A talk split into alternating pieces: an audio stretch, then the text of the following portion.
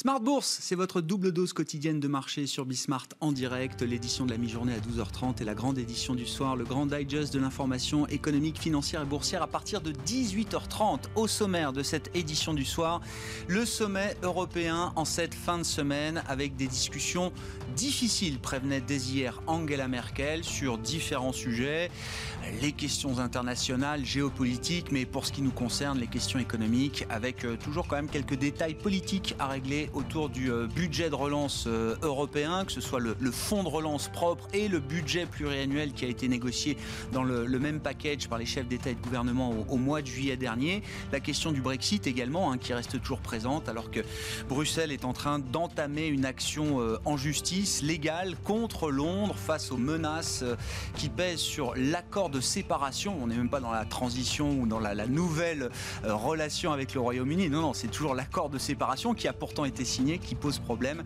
Et on sait que Boris Johnson envisage quand même de détricoter en partie cet accord de séparation. Et donc euh, Ursula von der, Leyen a répondu avec une première mise en garde qui est le démarrage d'une procédure d'infraction contre le Royaume-Uni. Et puis l'ISR évidemment toujours très présent, en fil rouge même j'ai envie de dire à travers toutes les discussions de marché qu'on peut avoir euh, autour de ce plateau. On en parlera spécifiquement à la fin de cette émission dans le quart d'heure thématique. Comment bâtir une stratégie climat quand on est gérant de fonds. On en parlera avec Léa Dunan-Châtelet, responsable du pôle investissement responsable de DNCA.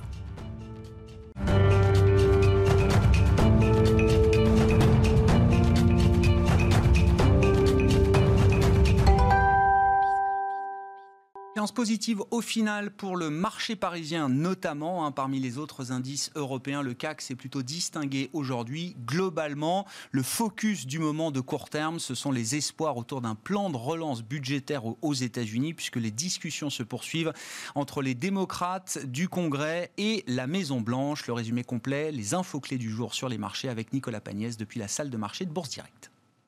Clôture dans le vert ce soir pour le CAC 40. L'indice parisien gagne 0,43% à 4824 points. L'indice parisien évolue dans le vert depuis le début de la journée, même si celui-ci a réduit son avance à l'ouverture des marchés américains.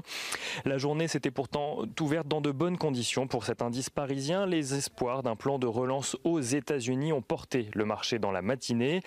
Même si démocrates et républicains sont loin de s'entendre sur le montant du plan de relance, le gouvernement américain affiche sa volonté de trouver un accord. Les négociations entre Steve Mnuchin et Nancy Pelosi continuent donc. Steve Mnuchin aurait même indiqué, selon Bloomberg, qu'ils auraient trouvé un accord sur les paiements directement versés aux Américains. Le CAC 40 était également ragaillardi en début de journée par la publication d'indices PMI encourageant en zone euro. Le PMI manufacturier pour la zone euro s'établissant à 53,7 points, soit son meilleur niveau depuis 2018. La France, qui voit, elle, l'estimation définitive de son activité manufacturière gagner encore 0,4 points pour se hisser à 51,2 sur un mois. L'Allemagne, en revanche, voit sa forte croissance manufacturière légèrement revue à la baisse. Elle ne croît plus de 4,4 points, mais de 4,2 points pour atteindre 56,4, confirmant tout de même son rôle de moteur de la croissance en Europe. Les statistiques américaines de l'après-midi auront finalement envoyé un message en demi-teinte aux investisseurs parisiens. Les chiffres du chômage hebdomadaire montrent un recul des demandeurs d'emploi sur la semaine aux États-Unis. 36 000 personnes de moins que la semaine dernière se sont donc inscrits au chômage cette semaine. Une bonne nouvelle, complétée par des dépenses des ménages aux États-Unis en hausse de 1% euh, au mois d'août, même si ces mêmes ménages accusent une perte de revenus de 2,7%, soit légèrement plus qu'attendu. La douche froide est en revanche venue de l'indice ISM manufacturier aux États-Unis, toujours qui recule de 0,6 points sur le mois de septembre. Le consensus attendait une hausse de 56,5 points, euh, alors que l'estimation de l'activité manufacturière aux États-Unis s'établit finalement à 55,4 points. Du côté des actualités macroéconomiques, toujours le Brexit revient sur le devant de la scène. Euh, Ursula von der Leyen, la présidente de la Commission européenne, a annoncé aujourd'hui avoir lancé une procédure d'infraction contre le gouvernement britannique. En cause, le projet de loi présenté au Parlement par Boris Johnson sur la sortie de l'Union européenne. Euh, projet de loi qui remettait en cause certains aspects de l'accord trouvé entre l'Union européenne et le Royaume-Uni. La procédure qui consiste pour le moment en une simple mise en demeure un délai de réponse d'un mois. Côté valeur à présent, Engie a accepté favorablement euh, l'offre de accueilli pardon favorablement l'offre de Veolia, Veolia qui a accepté de son côté les deux requêtes de l'énergéticien, à savoir accorder un délai de 5 jours supplémentaires pour entamer le dialogue avec Suez et ne pas faire d'OPA hostile sur Suez. Suez qui de son côté a annoncé approuver le projet d'Ardian de, de constituer un consortium d'investisseurs pour racheter les parts d'Engie dans Suez. ST Microelectronics gagne de son côté 6,85%. Il publie un chiffre d'affaires net préliminaire de 2,67 milliards de dollars pour le troisième trimestre, un chiffre d'affaires supérieur aux attentes qui permet au groupe de relever une deuxième fois sa prévision de chiffre d'affaires pour l'ensemble de son exercice 2020. Et on regarde à présent euh, l'agenda de demain. Demain, le grand rendez-vous du jour concernera l'emploi aux États-Unis. Le département du travail américain publiera son rapport mensuel, le dernier avant l'élection présidentielle. Les investisseurs prendront également connaissance de l'indice de confiance de consommateurs de l'Université du Michigan et des commandes industrielles pour le mois d'août aux États-Unis toujours. En zone euro, la première estimation de l'inflation pour le mois de septembre sera publiée et on notera également que les marchés chinois seront également fermés demain. Nicolas Pagnès qui nous accompagne en fil rouge tout au long de la journée sur Bismart et dans les éditions Smart Bourse, bien sûr, depuis la salle de marché de Bourse Direct. Thank you.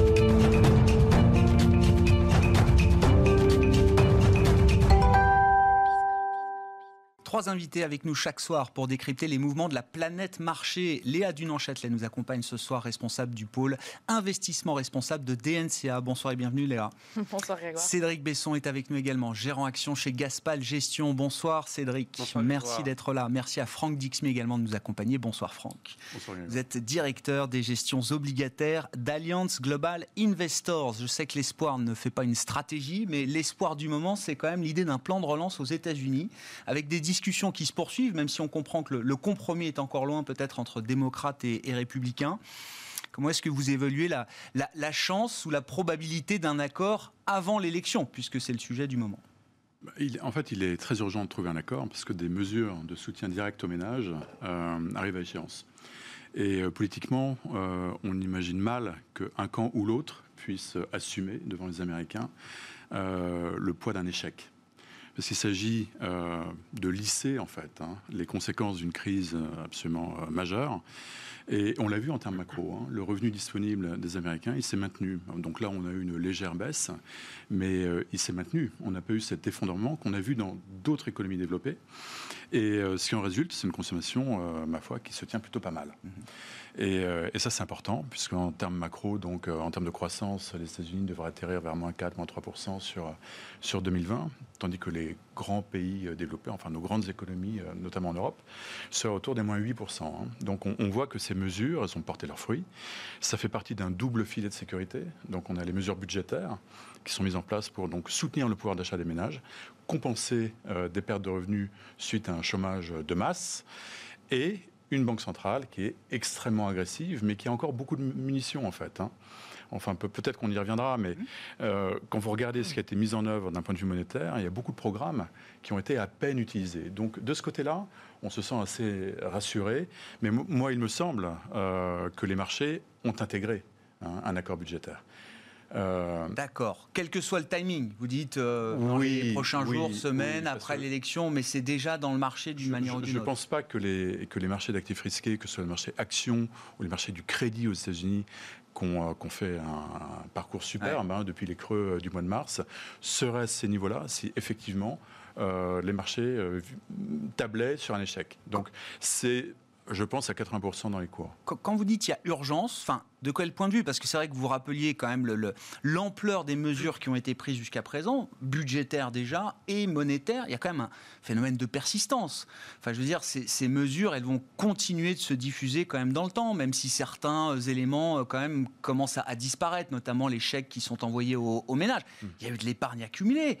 Euh, il y a quand même un socle justement pour une consommation euh, future. C'était James Bullard qui disait ça l'autre jour, le patron de la fête de Saint-Louis, qui ne vote pas en ce moment à, à la Réserve fédérale américaine, mais lui, il nous dit grosso modo, pas besoin de plan de relance. Ce qu'on a fait déjà, c'est très largement suffisant pour peut-être espérer une, une recovery, une full recovery de l'économie américaine dans les prochains mois. Alors, il est très, euh, il est très isolé hein, de ce point de vue-là, je suis bien d'accord, mais ça montre quand même le débat. Je pense que c'est un point de vue sans doute un, peu dangereux quand on voit quand même euh, l'état de polarisation et de fragilité de la société américaine. Sans plan de relance, il y a un risque de rechute. Oui, il y, a, un risque de, il y a un risque de rechute. Enfin, on, parle là de soutien comme direct. C'est des ménages qui reçoivent des chèques. Et c'est les populations les plus fragiles qui, euh, qui effectivement, en ont besoin. Euh, les autres peuvent épargner. Et tant mieux pour eux. Et il n'y a pas de discrimination. Ce plan de relance, il concerne véritablement tout le monde. Mm. Mais sur toute une partie de la population américaine très déclassée, euh, sur des petits jobs, oui, c'est absolument vital, puisqu'il y a, pas, il y a très peu de protection sociale. Cédric, un avis, un commentaire, euh, si vous avez des antennes à Washington pour nous dire si le plan de relance va être euh, voté Alors, je pense qu'il ne sera pas voté, ou à minima pour éviter que l'économie ne s'arrête. Donc, c'est des centaines de, milliards quand même, mais pas au-delà de 2 trilliards, pour que la lumière reste allumée jusqu'aux élections. Personne n'a intérêt euh, aujourd'hui à trop lâcher. Par contre, les démocrates qui ont la majorité au Congrès vont passer et montrer qu'ils veulent bien dépenser 2,2 trilliards. Monsieur Trump ne veut pas plus de 1,5 trilliard. Il y a eu un gros travail, parce qu'on était à plus de 3 trilliards avant. Donc la moitié de la route a été faite par les démocrates, et Trump reste campé, parce qu'il ne veut pas aider les États soi-disant non vertueux pour que la balance puisse pencher vers les démocrates au niveau des élections. Donc je pense qu'il n'y aura pas de grandes signatures. N'oubliez pas que M. Minuchin a travaillé chez Goldman Sachs, donc il sait parler au marché et il essaye de tenir en haleine ce marché. Mais la baisse depuis un mois, elle est liée à ce, cet accord qui ne vient pas. Ouais. Le marché avait pressé que ça allait venir au mois d'août, ça n'est pas venu. Et maintenant, le marché commence à se dire bon, il y aura quelque chose, je suis d'accord, euh, il y aura des dépenses indispensables. Mais peut-être plus tard que ce qu'on imagine. Voilà. Il y a quand même, en même temps, il y a 11 millions de, de chômeurs, même si le chiffre de demain est correct. Il y a beaucoup plus de chômage aux États-Unis que ce qu'on a pu voir en Europe. Les protections sont plus faibles. Et oui, il faut de l'argent, sinon la consommation va rebaisser. Et la fameuse reprise en V dont on évoquait euh, toute reprise démarre par un rebond. Donc oui, on est dans l'abus du V et on se rend bien compte maintenant qu'on passe plutôt sur la racine carrée. Le cas, on en parlera tout à l'heure, mais la tendance, c'est racine carrée avec une petite pente. Donc c'est difficile d'aller plus loin. Bon, bah, après, il faut prendre acte que le monde a ralenti. Mais je ne pense pas un accord il y aura un minima peut-être, mais pas suffisant euh, pour euh, aller faire la jointure jusqu'à la relance euh, une fois que cette crise sera passée. Ah oui, donc vous dites, voilà, on va faire un bridge intermédiaire et la vraie relance, elle viendra après. C'est-à-dire que le marché en voudra encore plus derrière. C'est toujours pareil. C'est à chaque fois, il y a le, plafond de la dette et la, la 25e heure, ils se mettent d'accord pour monter le plafond de la dette. Mais à minima. On va faire la même chose avant les élections pour que la lumière reste allumée, mais je ne pense pas qu'il y aura un grand accord entre les deux parties. Un mois des élections, je pense qu'il n'y a aucun intérêt ni pour l'un ni pour l'autre. Bon, bah, ça pose la question de la dette. On peut en faire le, sujet principal peut-être de cette émission. On a une trentaine de minutes devant nous. Alors, je, vous donne en préambule là un calcul que vous connaissez sans doute, mais qui a été rappelé par euh, les équipes de, Pictet Wealth Management euh, aujourd'hui. Si on prend le cas américain, un point de dette supplémentaire aux États-Unis dans les années 60 jusqu'à la fin des années 80, euh, ça générait plus de 2,5 points de croissance réelle supplémentaire. Aujourd'hui, là, depuis 20 ans, euh, les économistes de Pictet nous disent un point de dette supplémentaire aux États-Unis, euh, sans doute que le ratio est à peu près pareil en Europe ou dans d'autres pays développés, c'est moins d'un point de croissance réelle supplémentaire, 0,7 même précisément sur les 20 dernières années. Une dette de moins en moins efficace économiquement et qui va enfler dans des proportions euh, historiques de 15, 20, 30 points de PIB supplémentaires peut-être euh, à l'occasion de, la crise pandémique. Comment on va gérer cette situation?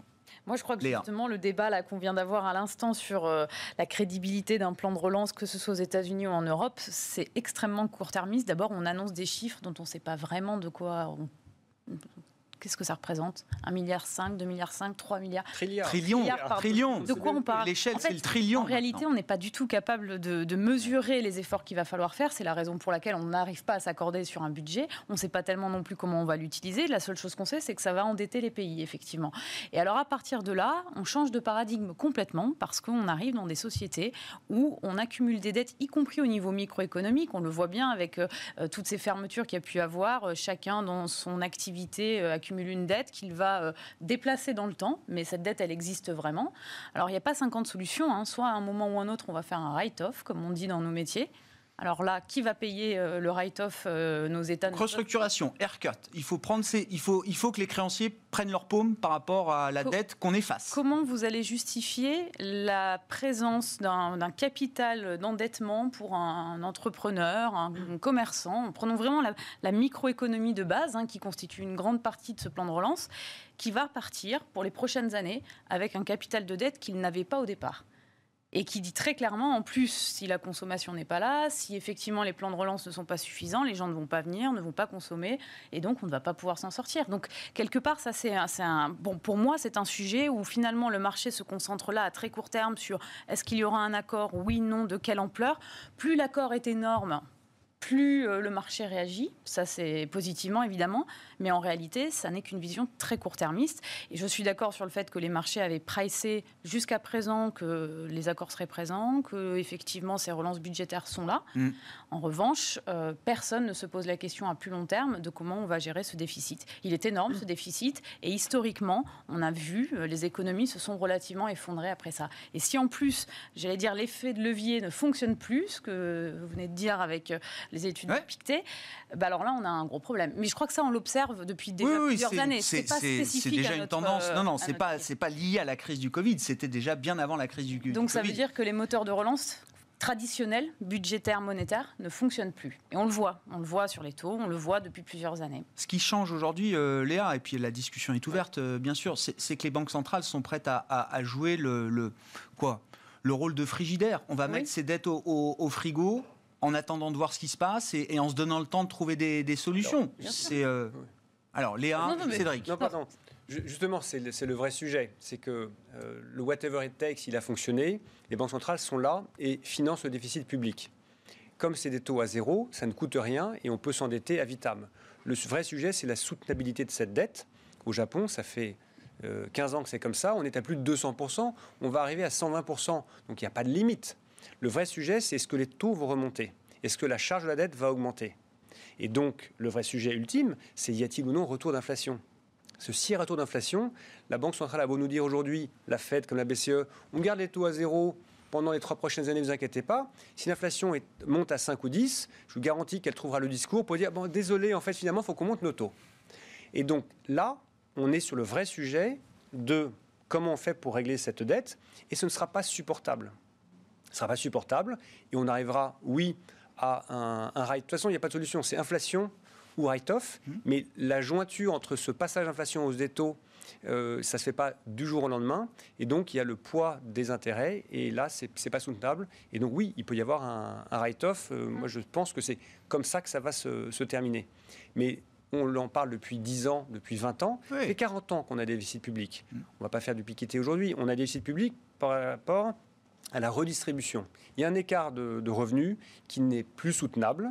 Euh, on a eu du mal à trouver 10 milliards pour les Gilets jaunes, on a trouvé 100 milliards comme ça pour la crise sanitaire, très bien.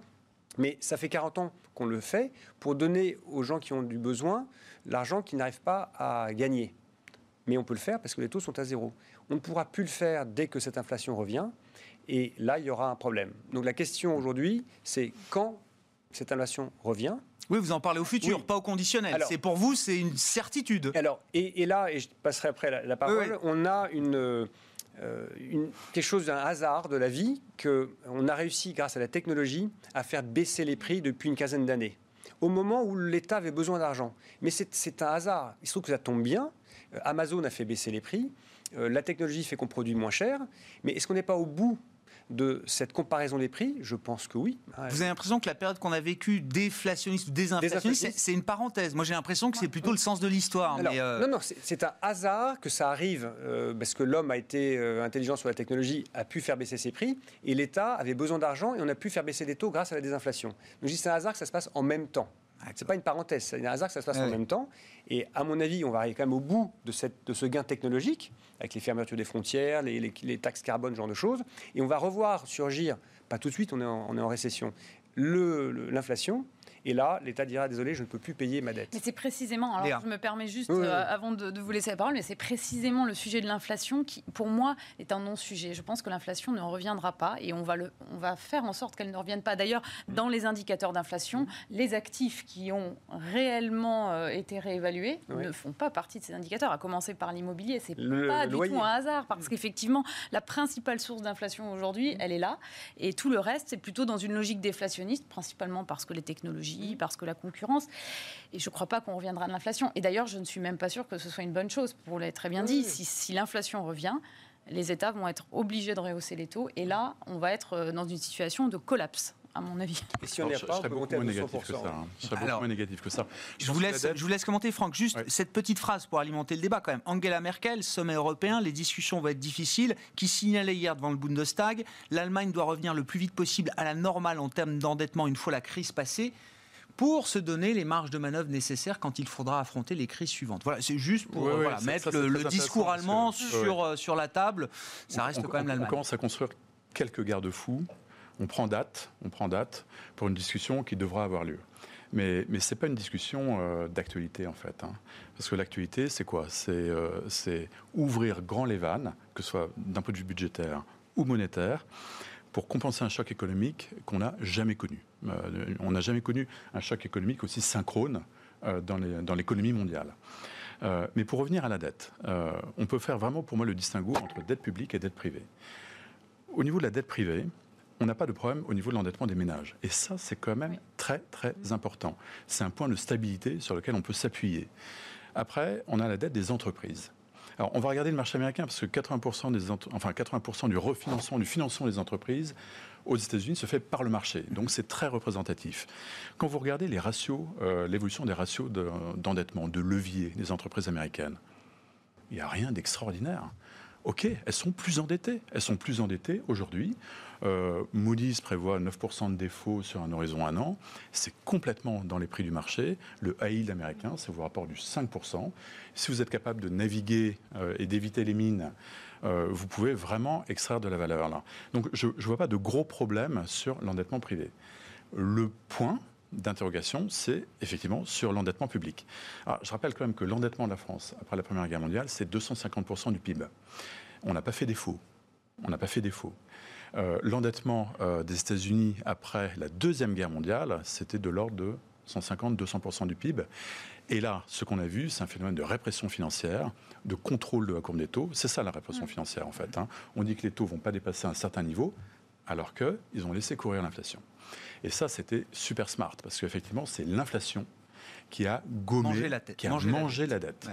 Et c'est très intéressant. Enfin, pourquoi, pourquoi en parler? Parce que quand on regarde l'évolution de la doctrine, la, politique des banques centrales. La Fed nous a dit euh, il y a quelques semaines, euh, on oublie euh, cet objectif de 2% d'inflation autour pour quelque chose de beaucoup plus flexible. quelque part 2% d'inflation en moyenne. Donc ce qui veut dire que, et là c'est intéressant de voir le point de départ, notre point de départ aujourd'hui c'est un monde sans inflation. Mm-hmm. Ça veut dire que la Fed, qui se lance quand même dans une expérience, va accepter plus d'inflation à l'avenir pour compenser toutes ces périodes d'inflation très très basses. Et je ne pense pas que ce soit un hasard, que ça corresponde effectivement à une période d'endettement massif aux États-Unis. Donc moi, je ne crois absolument pas à l'hypothèse d'un défaut, parce que ce serait un chaos mondial. Et, enfin, personne n'y a intérêt. Non, mais personne. Enfin, là, vous spoliez les épargnants, vous, vous cassez les banques, donc vous cassez euh, ce qui, fait, euh, irrigue le tissu économique d'un pays. Donc je, pense que c'est absolument inimaginable. Mais, euh, avoir un contrôle des courbes de taux, qui sont aujourd'hui contrôlées hein, de toute façon, hein, sans, sans, le dire. Enfin, le, le QI, ces achats massifs de titres dans le marché par les banques centrales, c'est administrer quelque part les coûts de refinancement des États. Donc on a un mécanisme hyper huilé, des États qui émettent des tombereaux de dettes pour faire face à ce choc de croissance et des banques centrales qui achètent cette dette et qui maintient donc les taux à zéro, voire, les taux négatifs. Question naïve, de quelle manière la Fed compte-t-elle s'y prendre pour générer alors une inflation qui va devoir être largement supérieur à 2%. Si on veut rééquilibrer la moyenne, justement, des euh, dernières années, je sais pas, il faudrait imaginer 3, 4, 5% d'inflation aux États-Unis pendant euh, peut-être plusieurs trimestres? Comment va-t-elle s'y prendre? Pour moi, il y a une variable d'ajustement sur laquelle ils ont toujours joué, c'est la devise. Donc, c'est le dollar. C'est le dollar. Mais oui, ça a commencé. Ça a commencé. Et quand vous regardez euh, la valorisation du dollar contre toute devise, bah, il y a encore de la place pour la dévaluation du dollar. Enfin, historiquement, par rapport aux moyennes historiques, il y a de la place. Donc, on va vraisemblablement vers une dévaluation du dollar. Donc, ils vont, ils vont importer de l'inflation. Euh, ils vont laisser l'inflation filer, filer, filer, filer. Ils vont sans doute rentrer, après cette phase d'achat d'actifs, vers un contrôle de comme des taux une bonne répression financière comme on en a eu déjà euh, l'expérience. Justement, là, c'est un point euh, sur lequel on a, on a un manque de crédibilité maintenant, je pense. Alors même si on déplace d'ailleurs le débat de, la Fed vers plutôt la BCE en Europe, on s'aperçoit quand même que ces plans de relance qu'on a pu faire à l'époque de la crise de 2008 et bah, finalement n'ont pas porté leurs fruits et ils étaient d'ampleur bien moindre. Hein. Ce pas une crise de, cette taille et, finalement qui était homogène à l'ensemble du monde. Aujourd'hui, je crois qu'on a un, un souci très clair lorsque les politiques annoncent ces grands plans de relance de de crédibiliser finalement l'économie réelle. Et finalement, encore une fois, je reprends ce que tu as dit, euh, Grégoire, hein, les, chiffres sont clairs. L'inflation n'est pas là. L'inflation n'a pas été là non plus à la sortie de crise euh, financière euh, autour de 2010. On l'attendait, on l'attendait, elle n'est pas arrivée. Et même d'un point de vue pur L'espoir ne fait pas une stratégie. Bah L'espoir d'un retour de l'inflation ne fait pas une stratégie. Exactement. Et, ça se traduit à nouveau par la réalité, c'est-à-dire on ne voit pas dans les chiffres d'amélioration. Encore un commentaire, euh, Cédric. Je veux qu'on parle de la partie croissance avec quand même un axe euh, croissance qui est, très bien identifié en Europe, le green. Hein. mais mm. allez-y si vous voulez continuer sur la partie dette. Non, sur la partie dette, sujet. Euh, je prends le gars du Brésil, aujourd'hui qui est à 100% comme nous. On ne va pas accepter qu'il monte à 200% c'est un pays avec des gens jeunes, avec des envies. Et pourquoi est-ce que nous, on accepterait? Parce que nos banques centrales sont plus fortes. Moi, je pense qu'à un moment donné, il y aura peut-être un problème de confiance. Tu évoquais la devise américaine qui peut baisser.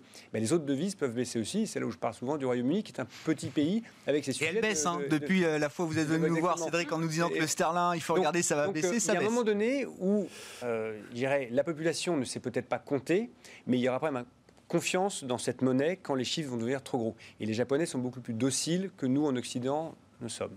Voilà. Vous êtes venu euh, fin août, début septembre, Cédric. Le sterling était à euh, plus de 1,33, je crois, hein, c'est ça. On est à 1,28 euh, aujourd'hui. Ça baisse. Oui, ça, baisse. ouais, Avant de parler du green, juste encore un mot sur la BCE. demain, on aura la première estimation d'inflation zone euro pour le mois de septembre. Ça va être un jour historique, Franck. Jamais l'inflation, alors on peut la regarder de toutes les manières différentes, mais l'inflation cœur, sous-jacente, va flirter avec zéro. Oui, bah c'est l'échec patent en fait hein, de, de, toute cette politique monétaire qui n'a pas réussi finalement. La, Banque Centrale Européenne n'a qu'un mandat, hein. c'est la stabilité des prix. Bon, bon, et la stabilité financière. Mais en fait, son mandat, c'est la stabilité financière, c'est absolument évident. Mais euh, oui, c'est très compliqué, ça va mettre encore la pression sur. Euh, on n'en a pas fait assez, on n'a pas fait les, Non, parce que c'est compliqué de se dire, voilà, ça fait 10 ans qu'on est sous l'objectif, sous que le mandat est complètement raté. Bon. C'est un peu facile aussi de tout mettre sur le dos de la BCE. Euh, parce qu'on est quand même dans un, dans un contrat, on est dans une union. Dans une union, il y a un contrat, on a la même devise, et ce contrat, il est plus ou moins respecté. Donc il y a des, il y a des mauvais élèves chroniques, on les connaît, hein, ils sont fléchés. Euh, qui sont incapables de mettre en œuvre, donc là je parle des États, hein, qui sont incapables de mettre en œuvre. Les mauvais élèves, c'est ceux qui dépensent trop ou ceux qui dépensent pas assez? Non, c'est ceux qui dépensent mal. Mal. En fait. Parce que dépenser pour financer des dépenses courantes, c'est pas franchement ce qui est attendu. Mais dépenser pour euh, investir et pour mettre en œuvre réellement, pour financer des réformes structurelles, bah, qu'on n'a pas vu, qu'on a très peu vu en Italie, on en a vu un peu en Espagne, on en a vu au Portugal, on l'a vu en Grèce, ça marchait en Grèce, on l'a vu au Portugal, donc on a quand même des beaux élèves par rapport à, euh, ces pays qui étaient vraiment sous stress il y a encore euh, une douzaine d'années. Mais, voilà, je pense que ça vient de là. Enfin, quand on voit la croissance potentielle de l'Italie qui est négative ou nulle, Qu'est-ce que vous voulez espérer en termes d'inflation? Enfin, c'est. le warning d'Angela Merkel. C'est la raison pour laquelle elle commence à tirer la sonnette d'alarme. Je précise quand même, ça, ça, a marché en Grèce. Enfin, je veux dire, euh, tout le monde a quand même fait un mea culpa sur la manière dont on a euh, géré le problème grec. Hein Aujourd'hui, effectivement, euh, ils s'en sortent euh, plutôt mieux. Mais Non, c'est pas un euh, modèle. c'est voilà, on c'est peut pas en faire un exemple Non, non. quand même de la bonne manière de, gérer euh, le, Ah ouais. le sujet d'un endettement euh, trop important. Euh, sur la partie croissance, si, puisque c'est quand même ce qu'il faut regarder aussi. hein, c'est peut-être ça qui nous sauvera, la croissance potentielle de demain. Le green, alors c'est euh, euh, l'Europe se voit leader mondial du green. moment, ouais. Euh, la Chine a, a fait la promesse d'être euh, neutre carbone Mm. en 2060, hein, promesse faite par le président chinois devant l'Assemblée générale des Nations Unies euh, la semaine dernière, je crois. Mm. Reste, si on regarde la big picture, euh, Léa, reste les États-Unis. Oui. Est-ce qu'une présidence Biden remettrait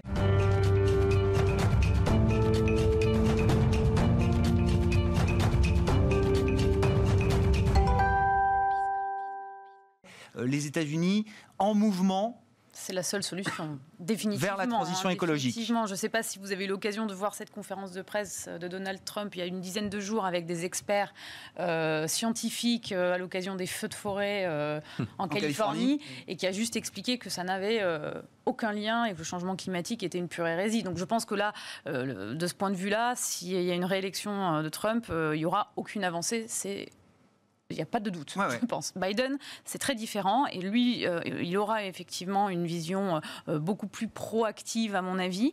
Euh, la Chine, peut-être avant les États-Unis, c'est extrêmement important parce qu'ils ont une vision sur le pic des émissions 2030. C'est loin 2030, hein. c'est extrêmement loin. Mais ils ont fait un effort et ils se sont dit, bon, de toute façon, il va falloir décarboner notre, notre économie, il va falloir sortir du charbon. Sortie du charbon pour la Chine, c'est un plan de relance incroyable. Mm, mm. Et on en parle depuis longtemps. hein. J'ai toujours dit quand l'Asie va arriver, en particulier la Chine, ils vont aller très très vite.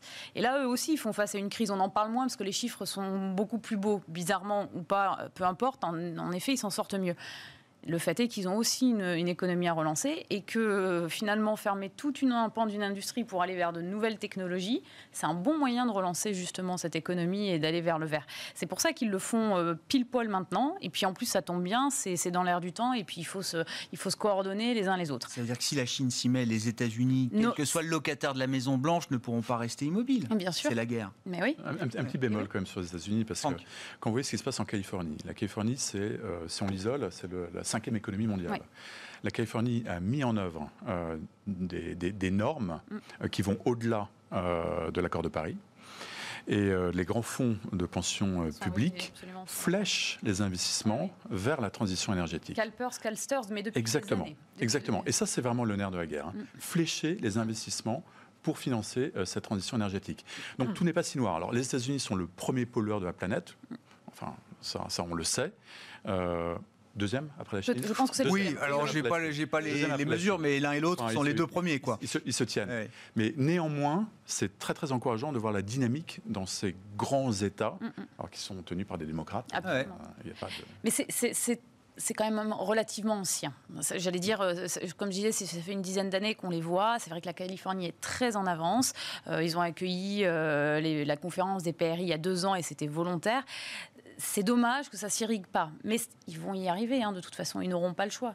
Sur, la manière de flécher les investissements vers le vert, euh, il y a quand même euh, la, la structuration de ce marché des green bonds.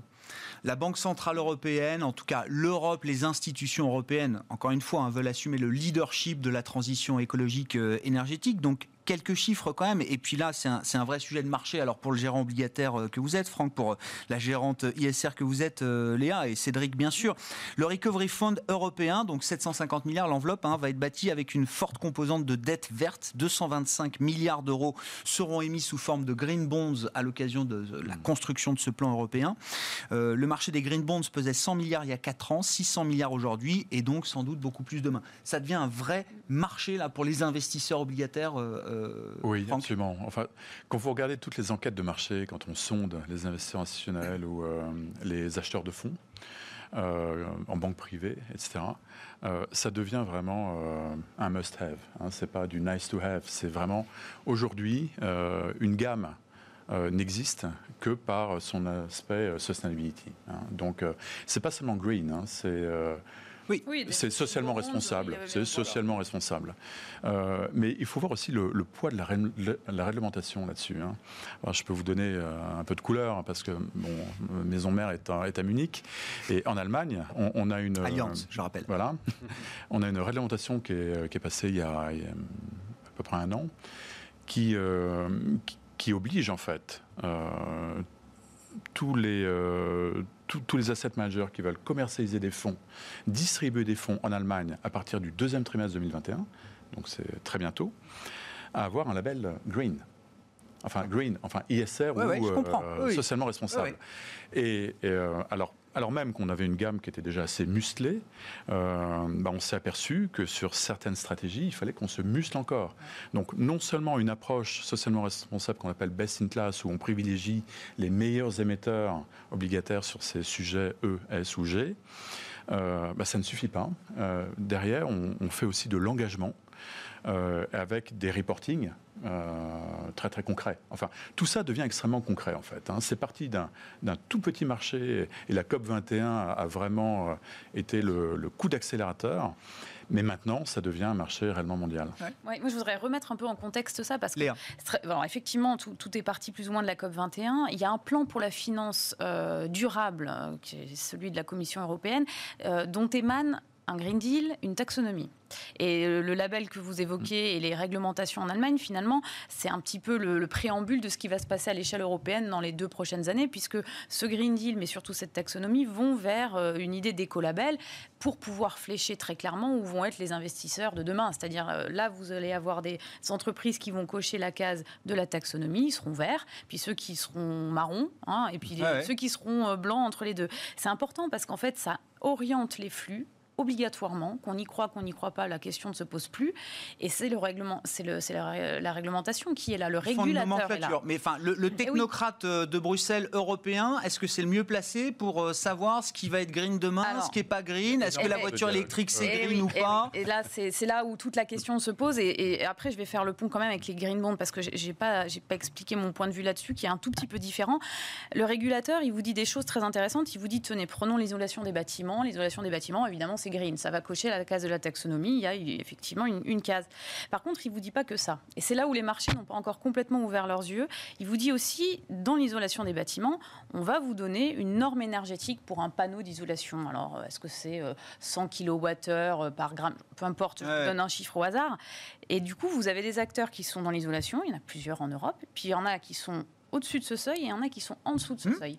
Et ça, ça change tout, parce qu'en fait, pour l'instant, les flux vont assez mécaniquement vers euh, l'acteur qui, a, coché la bonne case, sans se poser la question de la qualité derrière. Mais, le, mais quand même, le marché commence à distinguer euh, les deux. Donc ça, c'est une première chose. Sur les green bonds, je pense qu'il faut distinguer deux choses qui sont très importantes. Il y a le green bond d'État, maintenant, les supranationaux et les nationaux, et puis il y a le green bond corporate. Mm. Alors les green bonds d'État, c'est un effet un peu euh, de mode. Hein. L'Allemagne vient d'émettre son, son, son, green bond qui a été largement sursouscrit, cinq fois par rapport au book de départ c'est formidable.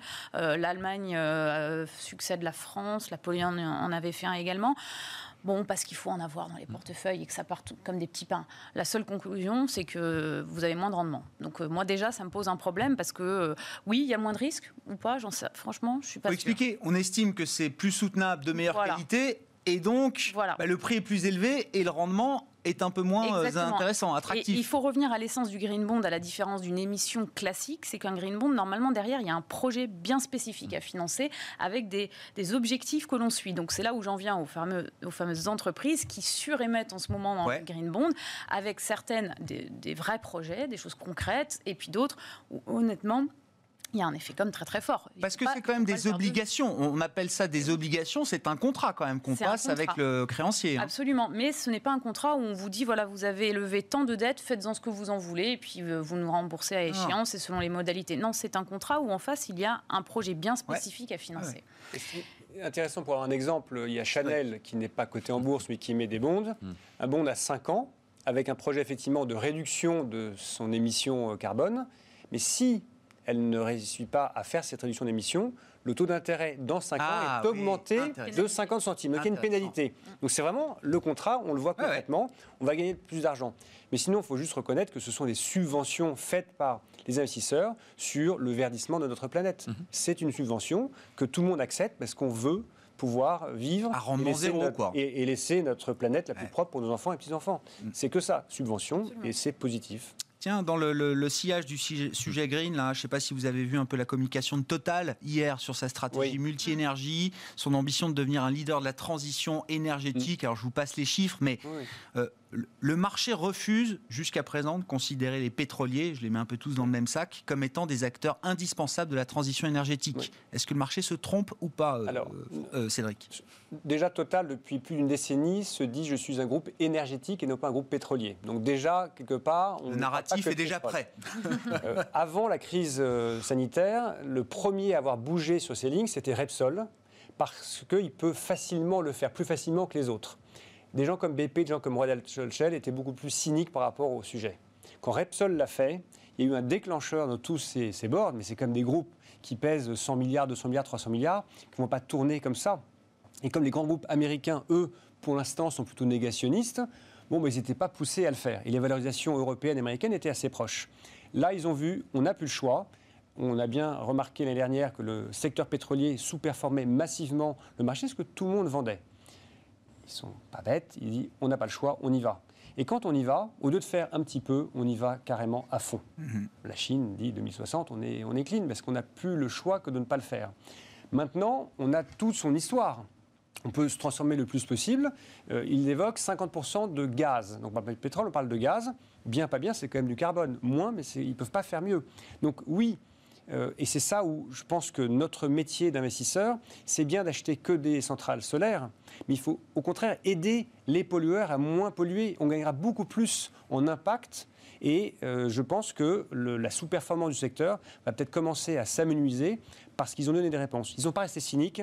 Ça y est, ils ont agi. Il y a un plan 2030, 2050. On leur a dit, Total, attention, euh, scope 3, on ne va pas entrer les détails, mais ils voulaient faire que l'Europe et pas le reste du monde. non, il faut aller plus loin.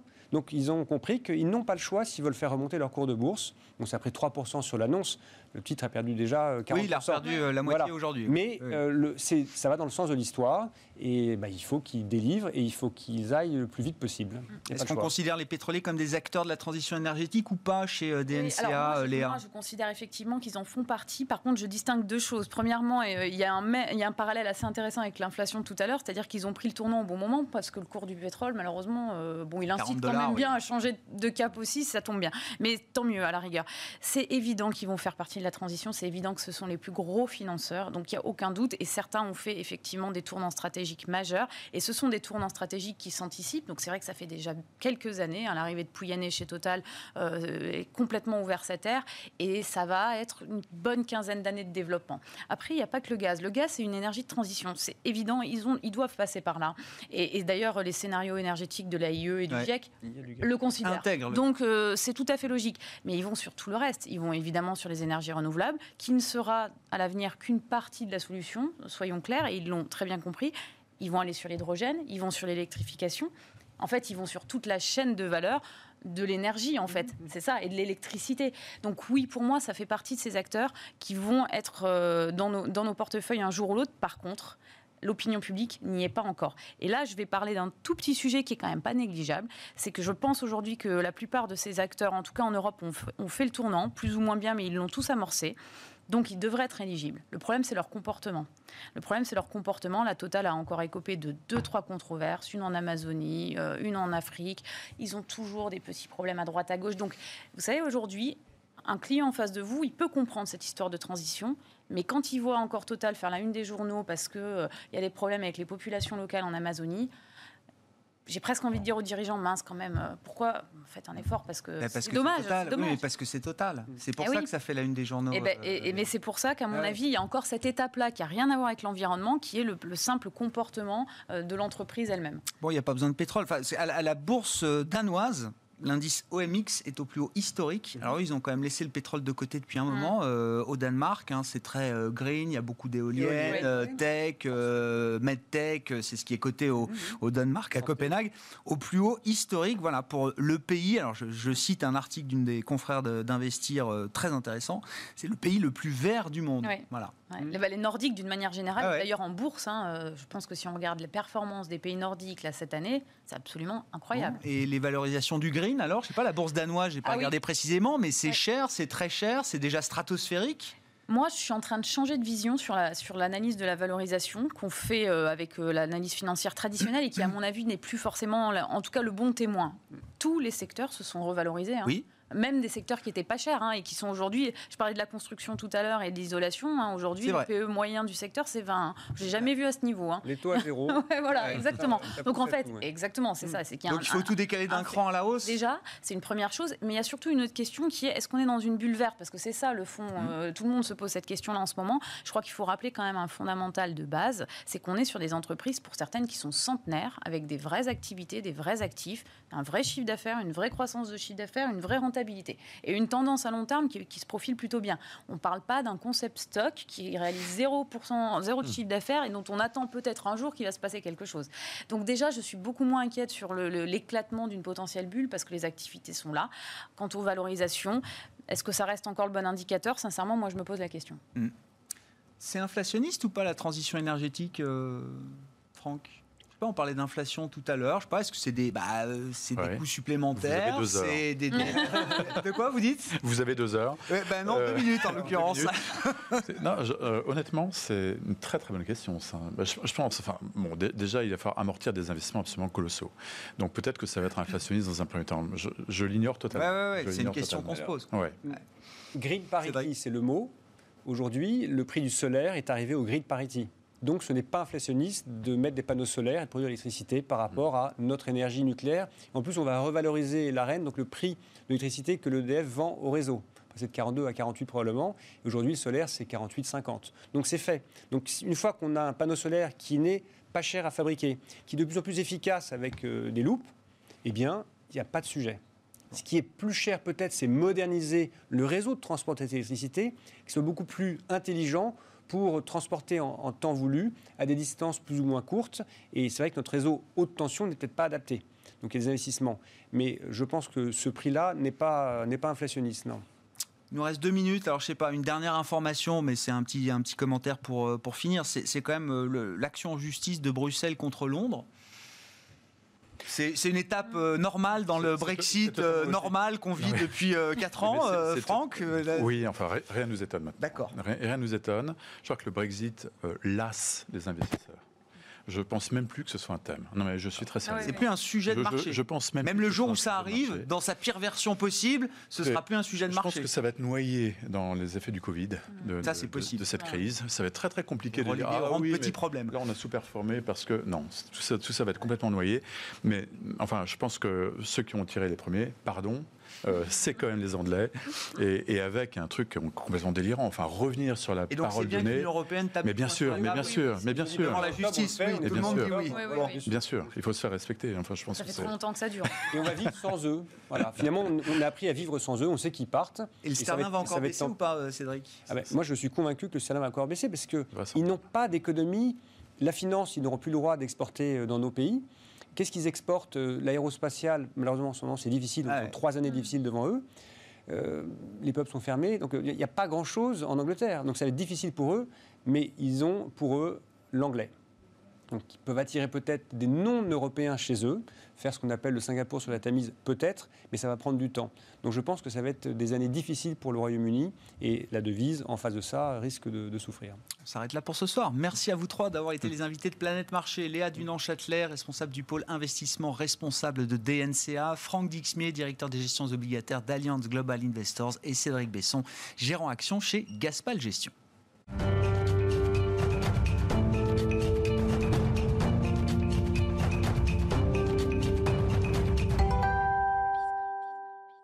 Le dernier quart d'heure de Smart Bourse chaque soir sur Bismart, c'est le quart d'heure thématique marché à thème et on parle de l'ISR ce soir. Léa Dunan-Châtelet est restée à mes côtés en plateau, toujours responsable de l'investissement, responsable chez DNCA Investments. Rebonsoir euh, Léa. Bonsoir. Euh, on va parler avec vous de la, la, stratégie climat. Comment bâtir une stratégie climat? Déjà, qu'est-ce que ça veut dire qu'une stratégie mm. climat? Et comment est-ce qu'on définit une stratégie climat quand on gère voilà, euh, plusieurs fonds d'investissement, fonds, fonds de gestion pardon, chez, chez DNCA Mais il y avait un point quand même sur le, les rôles de l'ISR, euh, alors générer de la performance, euh, on l'espère. Avant tout, gérer des risques, mm. anticiper des risques. Il y a un risque, alors qui, est monté en puissance ces dernières années, euh, qui n'était pas le même risque pour les entreprises il y a quelques années, le risque de controverse. C'est-à-dire qu'aujourd'hui, voilà, la réputation, les têtes au plus haut niveau sautent sur la moindre controverse, la moindre entaille dans la réputation de l'entreprise. C'est ça.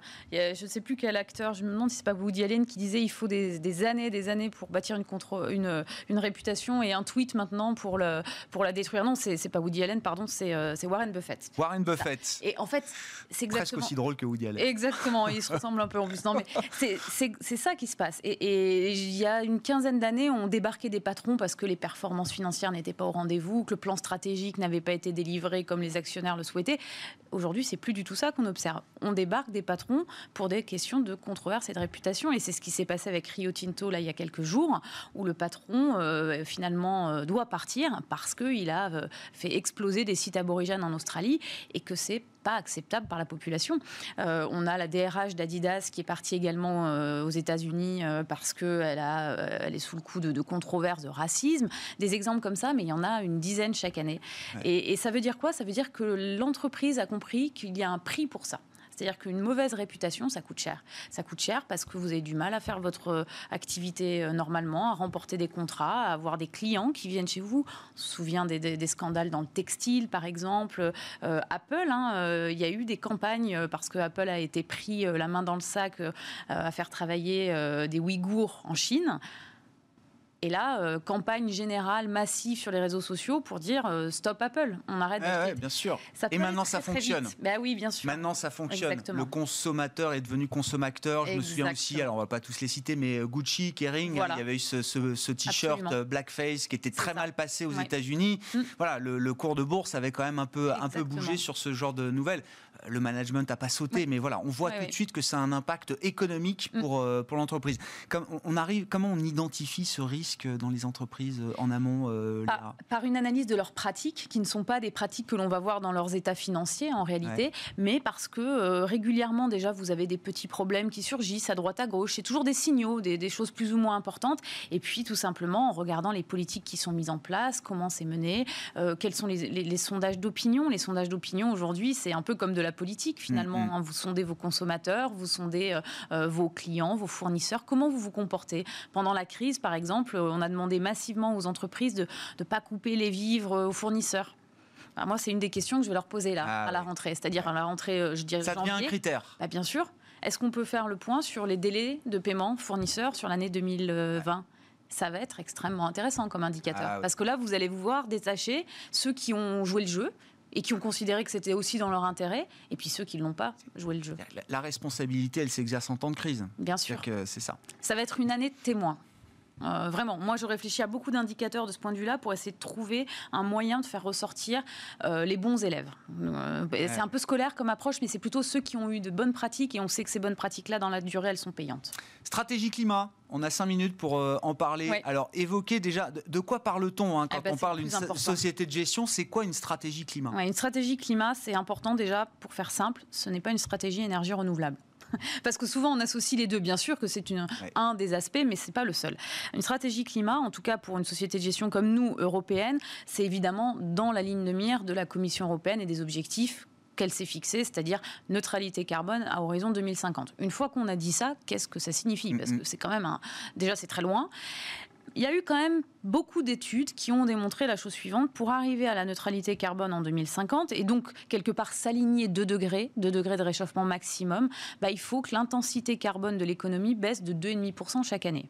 Et si on voulait être à 1,5%, 1,5 degré, c'est à peu près 7,5% de baisse chaque année. Ça veut dire quoi une baisse de 7,5% Pour faire vraiment pédagogique, bah, ça veut dire que vous produisez euh, 1 million de chaussures par an, euh, vous générez un, chiffre d'affaires de 1 million d'euros, et pour faire cette production de chaussures, bah, vous allez émettre 10 euh, tonnes de CO2. Vous avez une intensité carbone rapportée à votre chiffre d'affaires. Bah, cette intensité carbone, admettons que votre chiffre d'affaires soit stable, elle doit diminuer chaque année. Vous devez être plus efficient. Et ça, vous pouvez le piloter dans tous les secteurs. Donc une stratégie climat, c'est une stratégie qui consiste à dire, on va aller chercher des investissements dans des entreprises qui sont capables de démontrer qu'elles diminuent chaque année leur intensité carbone sur une base de production évidemment qui va évoluer. Et donc d'avoir au global une diminution de notre empreinte carbone, de notre intensité carbone. Mais il y a un autre aspect dans une stratégie climat qui est important, c'est les produits. Et là, on a parlé de la taxonomie juste avant. Oui. C'est la nomenclature, la typologie d'investissement, vert ou pas vert, sur le plan du point de vue européen. Exactement, qui nous force, nous investisseurs, à prendre conscience, si on ne l'avait pas déjà, que de toute façon, on va devoir aller financer ces acteurs-là.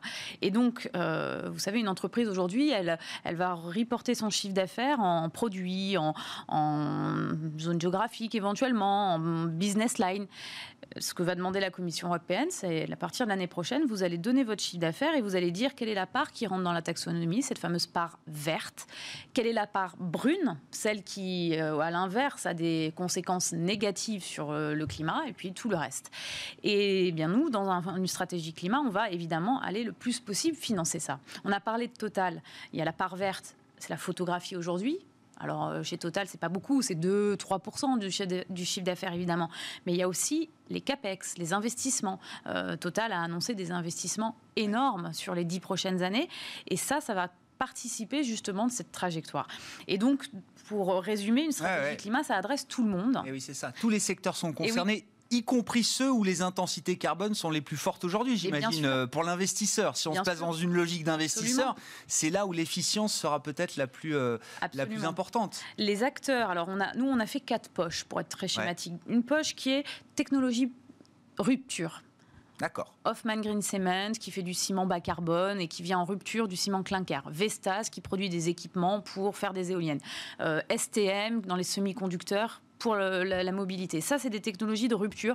C'est pas très émetteur, mais ça apporte beaucoup de solutions, beaucoup de parts vertes et beaucoup d'émissions de CO2 évitées grâce à ces solutions. Après, il y a les solutions d'efficience. Ces fameux gros acteurs industriels centenaires, Schneider Electric, Air Liquide en France, pour prendre les grands classiques, qui eux sont des gros émetteurs énormes émetteurs, les plus gros probablement, Saint-Gobain ou encore pire, mais qui eux apportent des solutions d'efficience pour l'industrie notamment, pour le bâtiment, pour les transports, les grands secteurs émetteurs, ils sont incontournables. Si vous voulez faire baisser votre empreinte carbone de votre portefeuille, vous enlevez tout ça.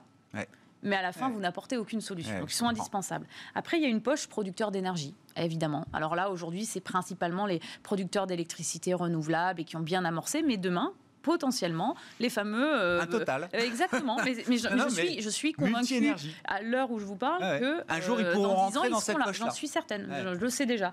Et, et, puis enfin le bas carbone. Le bas carbone, ceux qui n'apportent pas de solution, qui émettent pas, c'est la santé, c'est les médias. voilà, c'est des, des, secteurs qui s'alignent naturellement, mais qui n'ont pas vraiment d'impact. Tout ça, c'est l'économie. Et, et, si on pilote avec ces poches-là, ben on arrive à dire, voilà, on accompagne toute l'économie vers une trajectoire de degrés. Est-ce que pour finir, euh, pour conclure, euh, Léa, quand on met en place une stratégie climat comme ça pour une gamme de, fonds, pour euh, l'ensemble d'une gestion, est-ce que ça nécessite de bouleverser les fonds?